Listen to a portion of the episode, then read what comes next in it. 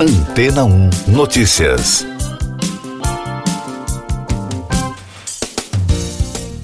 Bom dia.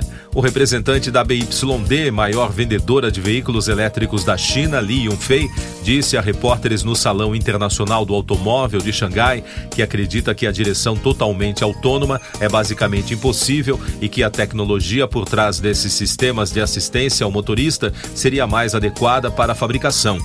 O porta-voz da empresa disse ainda que os carros autônomos são talvez uma proposta falsa, acrescentando que seria difícil identificar quem está errado no caso de um acidente de trânsito envolvendo um veículo autônomo. Yunfei afirmou também, sem mencionar o nome da Tesla, que pode haver muitas indústrias e negócios que investem muito dinheiro nessa tecnologia e, após investir por muitos anos, vai provar que não leva a lugar nenhum.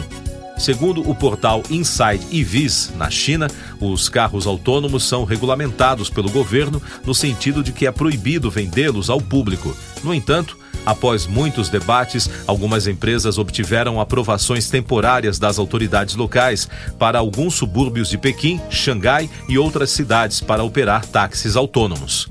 Por outro lado, alguns dos maiores nomes da indústria automotiva têm trabalhado desenvolvendo sistemas de assistência ao motorista que tentam ajudar o condutor a navegar com mais segurança em certas situações de trânsito.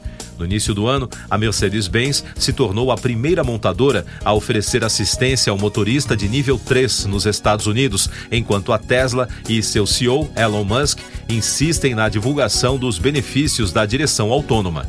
Ainda segundo a reportagem, os recursos Autopilot e Full Service Driving da montadora americana, que atraem muita atenção de fãs e críticos, ainda são considerados recursos de assistência ao motorista de nível 2. Mais destaques das agências internacionais no podcast Antena 1 Notícias. Os ministros da Defesa e chefes de inteligência de Irã, Rússia, Síria e Turquia mantiveram conversas na terça-feira.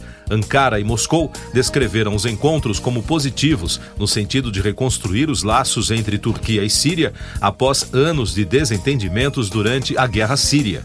A Turquia, que integra a OTAN, apoiou a oposição ao presidente sírio Bashar al-Assad durante a guerra e enviou as próprias tropas para o país. Moscou é o principal aliado de Assad e encorajou uma reconciliação com o governo de Ankara. Mas Damasco exige a retirada das tropas turcas para que as relações sejam restabelecidas.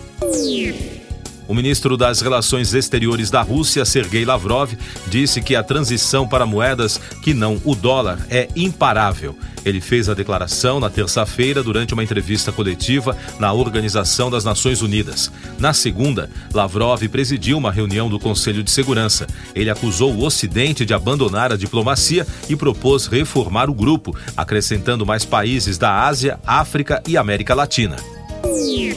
O democrata Joe Biden, de 80 anos, anunciou sua candidatura à reeleição em 2024, quando pode se repetir a disputa com o republicano Donald Trump em 2020.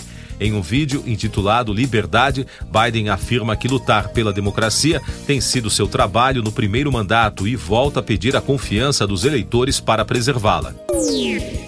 Falando em Trump, um julgamento civil por estupro contra o republicano acusado por E. John Carroll começou na terça-feira com a seleção de um júri em um tribunal de Nova York.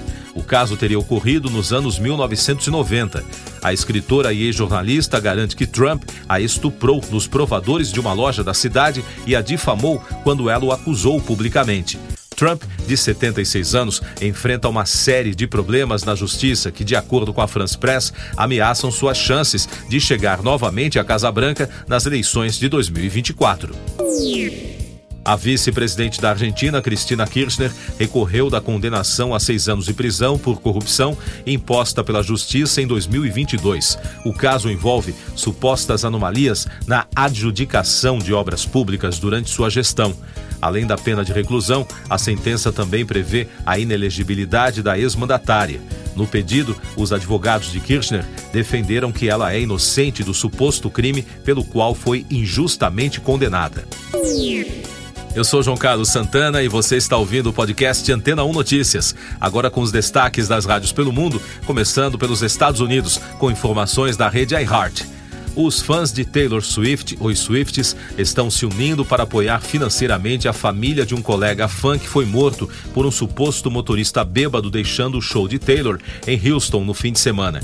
Até a tarde de terça-feira, a vaquinha já havia arrecadado mais de 111 mil dólares, bem acima da meta de 75 mil. O acidente aconteceu na Southwest Freeway no sábado, quando Jacob Lewis estava voltando para casa após o show no NRG Stadium, informou USA Today.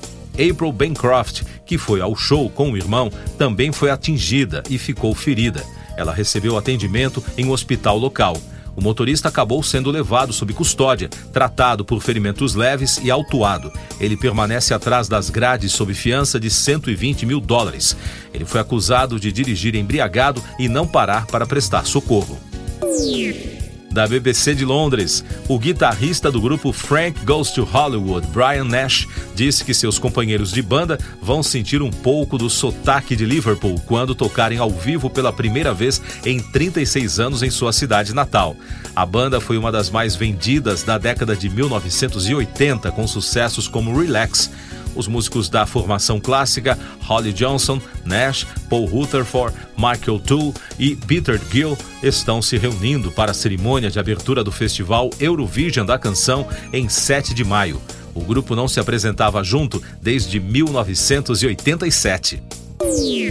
Outro destaque da BBC Harry Belafonte, cantor, ator e ativista dos direitos dos negros nos Estados Unidos, que apresentou os ritmos caribenhos na música americana, morreu aos 96 anos na terça-feira. Segundo o representante do músico, Belafonte morreu de insuficiência cardíaca em sua casa em Nova York. O artista foi indicado a dezenas de prêmios, tanto como músico quanto como ator foi vencedor, entre outros, do Festival de Cinema de Berlim em 2011, do Grammy Awards em três edições, em 61, 66 e 2000, e do Emmy Primetime em 1960. O artista também foi o idealizador do movimento USA for Africa, em 1985, que resultou, entre outras coisas, na gravação do clipe We Are the World, que contou com a participação da maior constelação de cantores americanos da história. E mais um destaque de Londres, da Capital FM, Daniel Radcliffe e sua esposa Erin Dark deram as boas-vindas ao seu primeiro bebê, apenas algumas semanas depois que a notícia da gravidez foi revelada. O casal foi fotografado em Nova York durante um passeio com o recém-nascido em um carrinho de bebê no início desta semana.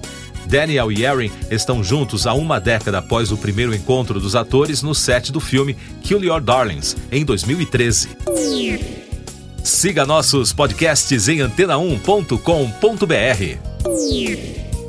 Este foi o resumo das notícias que foram ao ar hoje na Antena 1.